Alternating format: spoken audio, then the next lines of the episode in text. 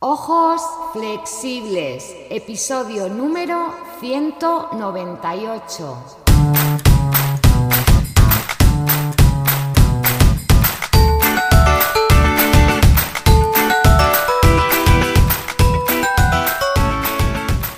Muy buenas, bienvenidas y bienvenidos a Ojos Flexibles tu podcast en el que hablamos de salud visual, de terapia, de yoga ocular y del cuidado natural e integral de tus ojos. Mi nombre es Mar Bueno, soy optometrista y profesora de Kundalini Yoga. Y si tú quieres, puedo acompañarte en este viaje para que domines el arte de ver más allá de las gafas. Si te interesan todos estos temas, si te apetece saber cómo ver mejor, cómo cuidar tus ojos, cómo mejorar tu salud visual, puedes entrar en mi página ojosflexibles.com y unirte a nuestra comunidad. Dicho esto, vamos con el episodio de hoy en el que vamos a hablar del poder de los hábitos para mejorar en cualquier aspecto de nuestra vida, también para mejorar nuestra salud visual y nuestra visión. Vamos a ello.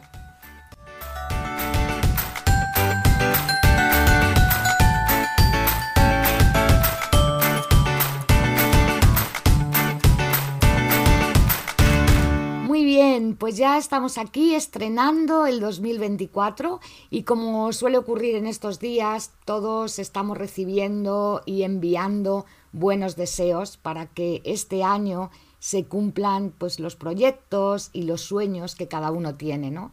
Y en eso andamos casi todos a principio de año.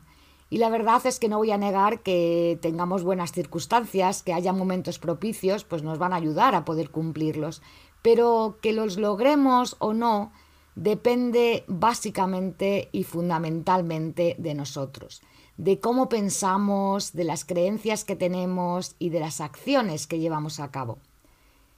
Esto tampoco implica, desde luego, que sea válido para todo el mundo eso que hemos escuchado hasta la saciedad de querer es poder, porque a veces no es fácil y a veces sí queremos y no podemos y esto puede ser fuente de muchísima frustración. Por eso, a pesar de que sigamos haciendo listas interminables de propósitos y de objetivos a principio de cada año, lo importante es que sepamos que podemos realizar ciertas cosas, que podemos llevar a cabo algunas acciones para tratar de materializar en la medida de lo posible todos esos proyectos que tenemos en mente. Por eso, en este episodio quiero hablarte del poder de los hábitos. Hace tiempo leí un libro que he recomendado en mi lista de correo y que cambió totalmente mi concepto sobre este tema de los hábitos. El libro en cuestión se llama Hábitos Atómicos de James Clear. El autor dice que para conducir tu vida a un destino diferente, el enfoque no está en focalizarse solo en las metas y en los objetivos, sino en convertirse en esa persona que es capaz de alcanzar esa meta. Por eso, esos pequeños cambios que vamos haciendo en nuestra vida, aunque muchas veces no parecen importantes ¿no? en un día determinado, pero que si se sostienen con el tiempo, pueden convertirse en una ganancia muy grande. Yo personalmente hace años que dejé de elaborar esas listas de propósitos. La verdad es que me pasaba pues como a la mayoría nos pasa, ¿no? Que acaba el año y no había hecho ni la mitad. Y al siguiente año vuelta a empezar con los mismos propósitos y diciéndome a mí misma que ese año sí, ese año sí que se conseguía, pero tampoco, tampoco era así. Entonces dejé, la verdad, de elaborar ese tipo de listas, ese tipo de propósitos, porque mi experiencia personal, que por supuesto no tiene que coincidir con la tuya, me funciona mejor esta propuesta que nos hace James Clear. Así que si quiero mejorar mi salud, por ejemplo, pues me pregunto cuáles son esas acciones que me van a llevar a sentirme saludable y vital pues como puede ser dormir bien, tener una alimentación sana, más relajación, o sea, cualquier otra cosa, ¿no? Luego elijo una acción, aunque sea muy pequeña, y la llevo a cabo día tras día, al menos durante 40 días. Yo elijo 40 días porque normalmente en Kundalini Yoga, cuando hacemos una crilla, cuando hacemos una sadhana, solemos hacer cuarentenas. eh, los 40 días sirven para dominar e integrar ese hábito, ¿no? Y repetido una y otra vez, al final terminamos dominándolo y haciéndolo automático. Una vez que lo incorporamos, pues hay que mantenerlo. Pero cuando esto, como te decía antes, es automático, el esfuerzo pues es mucho menor y además comenzamos a ver esos beneficios que tiene el hábito para nuestra vida y por tanto nos cuesta muchísimo menos seguir con él. Adquirir hábitos saludables, desde luego, es fundamental para mejorar en todos los ámbitos y también es indispensable para tener una mejor salud visual. Muchísimas veces me habrás escuchado que para ver mejor es necesario dedicar un tiempo al día a cuidar, a entrenar y a relajar los ojos.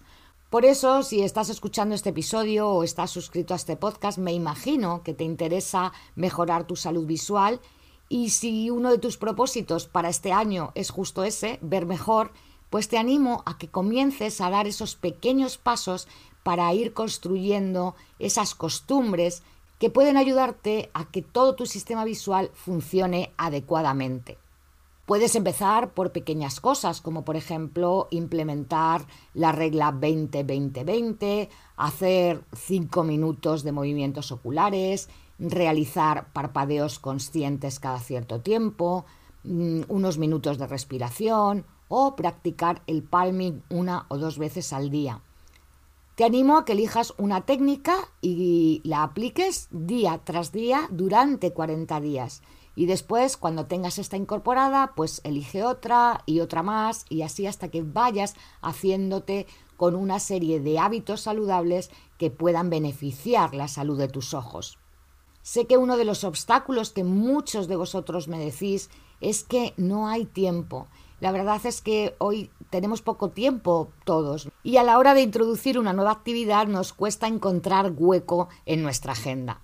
Pero la verdad es que para esto, para entrenar nuestros ojos, el tiempo no es un obstáculo insalvable, porque se requiere solo de unos pocos minutos para hacer cosas como por ejemplo cambiar el enfoque a las distintas distancias, a lo mejor con que lo hagas un par de minutos al día ya vas a ir viendo resultados si lo haces constantemente.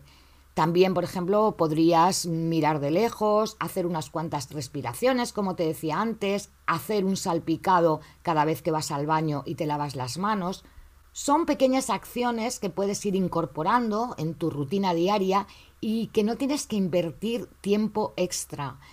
Tampoco la dificultad es una traba porque las técnicas de movilidad ocular, de relajación, de purificación son súper sencillas y como te decía antes, puedes implementarlas en cualquier momento y vas a ver que si las haces cada día van a producir cambios y una mejora significativa de tu salud visual. Así que resumiendo, no subestimes el poder de los hábitos. Construir y mantener un hábito, desde luego que puede ser un desafío, pero puede ayudarte a mejorar tu visión significativamente. Algunas estrategias que pueden ayudarte a conseguirlo y evitar la frustración y tener ese compromiso con el entrenamiento visual pueden ser que empieces en pequeño. Comienza, como te decía antes, con acciones pequeñas y manejables. Puedes empezar incluso con un solo ejercicio y hacerlo por uno o dos minutos al día. Porque cuando iniciamos con esas metas que son alcanzables, la probabilidad de éxito aumenta mucho. Si no estás acostumbrado a hacer este tipo de ejercicios, establece recordatorios, ponte post-it o alarmas en el móvil para recordarte realizar esos ejercicios que hayas elegido. También puedes tratar de vincular ese hábito nuevo a otro que ya tienes, como por ejemplo asociar ese entrenamiento visual con una actividad que ya sea parte de tu rutina diaria. Pues a lo mejor mientras te cepillas los dientes, pues puedes hacer unos parpadeos o cuando vas a almorzar hacer un poquito antes un par de minutos de palming. Esto va a facilitar que incorpores ese nuevo hábito vinculado a uno que ya tienes.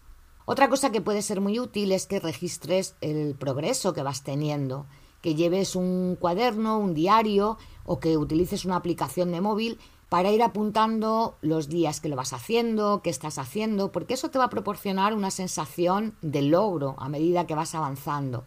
Y también celebra los pequeños éxitos. Cada día que lo hagas, cada pequeño logro, reconócete esos esfuerzos que estás haciendo, porque eso te va a motivar a seguir adelante y te va a ayudar a mantener esa actitud positiva. Puedes compartir también eso que estás haciendo con tus familiares y con amigos, porque cuando lo hacemos público nuestro nivel de compromiso aumenta. Y para mantener ese compromiso, lo mejor que puedes hacer es visualizar esos beneficios que vas a tener a largo plazo. Imagina ese beneficio de ver mejor, de no tener fatiga visual, de ver confortablemente también, de poder estar leyendo ese libro favorito sin tener que dejarlo cada 10 minutos. Si te enfocas en esos beneficios y además haces que el hábito sea atractivo, ¿no? que el entrenamiento sea agradable, pues por ejemplo cuando lo hagas te pones música relajante o que encuentres un lugar cómodo para realizar dichos ejercicios, es decir, que, que hagas de ello una experiencia que disfrutes, pues todo eso va a ser mucho más fácil de mantenerlo en el tiempo y de repetirlo las veces que haga falta. Por otra parte, no esperes que en dos, tres, cuatro días todo cambie, no esperes esos resultados inmediatos. Muchas personas esperan que todo cambie en una semana y si no lo hace, pues lo dejan. No, porque construir un hábito lleva tiempo y también es normal que vayamos a enfrentar eh, contratiempos, que haya días que nos cueste más hacerlo. Entonces hay que ir ajustando esas expectativas y te repito, seguir en el foco de los beneficios que vamos a tener a largo plazo y en lo valiosos que pueden ser para nosotros.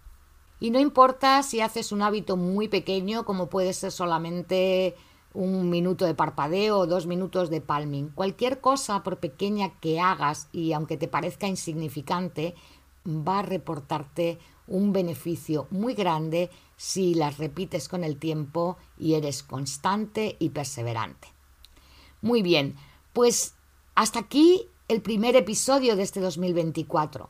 Y antes de irme, quiero aprovechar para decirte que el día 12 de enero voy a hacer la primera masterclass de Kundalini Yoga, donde vamos a practicar una serie que se llama Conquista tu sueño.